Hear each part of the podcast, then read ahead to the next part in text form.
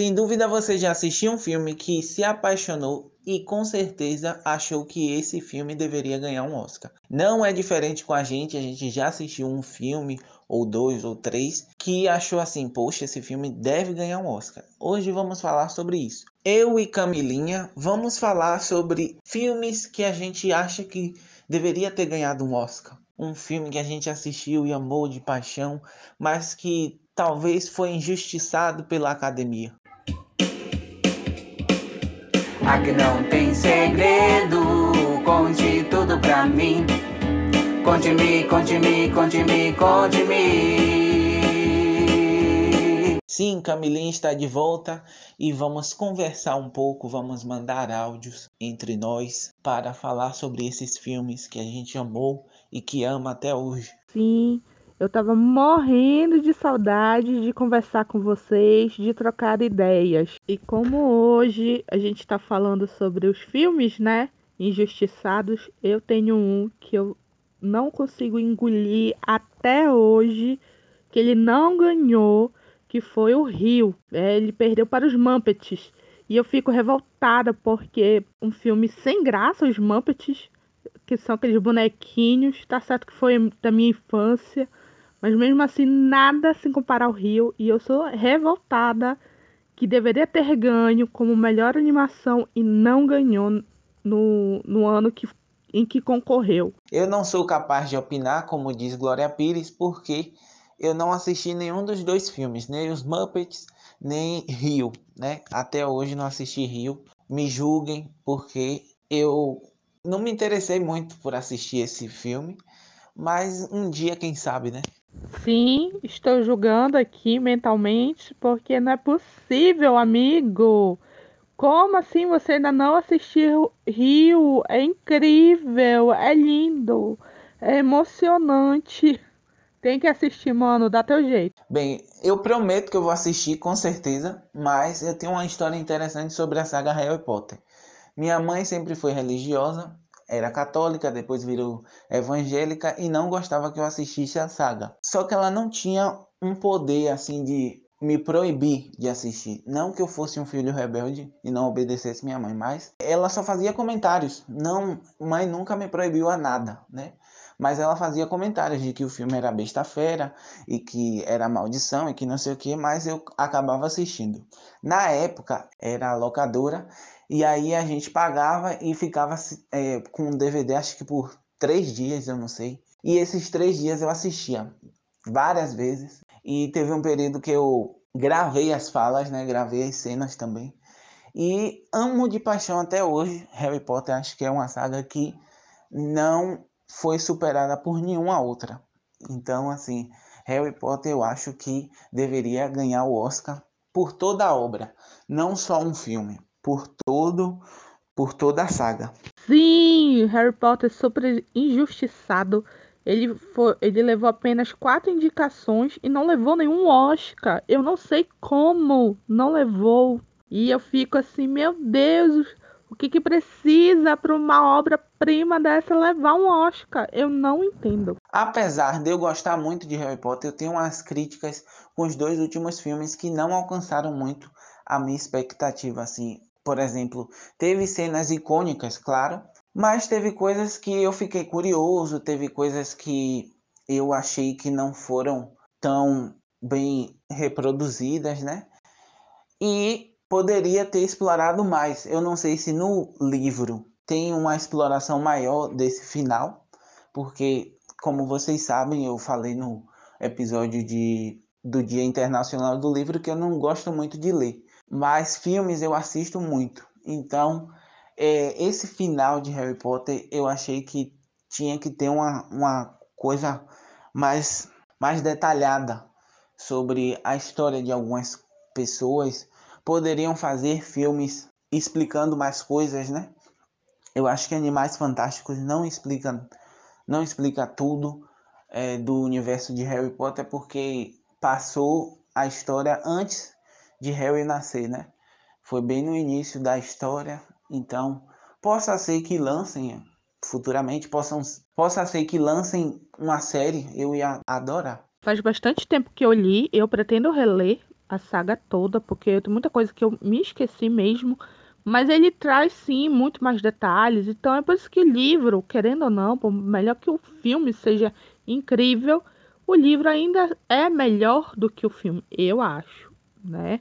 Mas tem adaptações que eu amo do, do próprio Harry Potter, que é o Prisioneiro de Azkaban, que é o meu filme favorito. E ele é idêntico ao livro. Para mim, ele não tira nada nem coloca além, sabe? É perfeito. Só mudando um pouco de assunto, mas ainda nessa questão de quem merecia ganhar um Oscar. Claro que a gente está falando de filmes, mas eu vou entrar um pouco na questão ator e atriz. Foi a nossa querida Fernanda Montenegro, pela Central do Brasil, que concorreu ao Oscar como melhor atriz e não levou. Eu sou revoltada também até hoje, porque essa mulher ela tem uma atuação impecável, mas infelizmente ela nunca levou um Oscar. Eu ainda torço que ela faça outras coisas, né, outros filmes, para que ela possa levar essa, essa estatueta para casa. Se bem que tiveram filmes que viraram série e ficaram uma merda, né? Mas concordo com Camila, a Fernanda Montenegro devia ter ganhado o Oscar, né? E o filme brasileiro, muito bom também, é o Alto da Compadecida que ela participa e que deveria ter ganhado o Oscar também, porque eu acho que é a maior obra-prima do Brasil com relação a cinema, né? Exatamente, deveria merecer indicações, merecer ganhar todos os Oscars possíveis. Mas a gente entende, né, que é uma coisa tão nossa de uma raiz tão nossa que lá fora eles nunca entenderiam o Alto da Compadecida do jeito como a gente tem um carinho muito grande, né? Mas que merecia, merecia. Exatamente, e ainda bem que a gente concorda com isso. Eu vou encerrar o nosso papo. Nosso papo rendeu bastante. Eu espero que a gente possa fazer uma segunda parte e aí a gente conversar mais sobre isso. Um beijo para todos, obrigado pela audiência e siga a gente nas redes sociais, arroba podcast, no Twitter e no Instagram. Muito obrigada, eu amei. E se deixar, a gente fica falando horas, horas e horas. Beijos e até a próxima! Oi, pessoal, tudo bem? Primeiramente, eu gostaria de agradecer o convite do Conte-me Podcast para participar desse episódio especial sobre filmes injustiçados no Oscar. Eu sou a Ariane, idealizadora do podcast Cosmo Cultural. Então, já aproveito a oportunidade e o espaço para divulgar o Instagram da página, Cosmocultural. E dizer que lá na bio vocês encontram todos os links para nos acompanhar.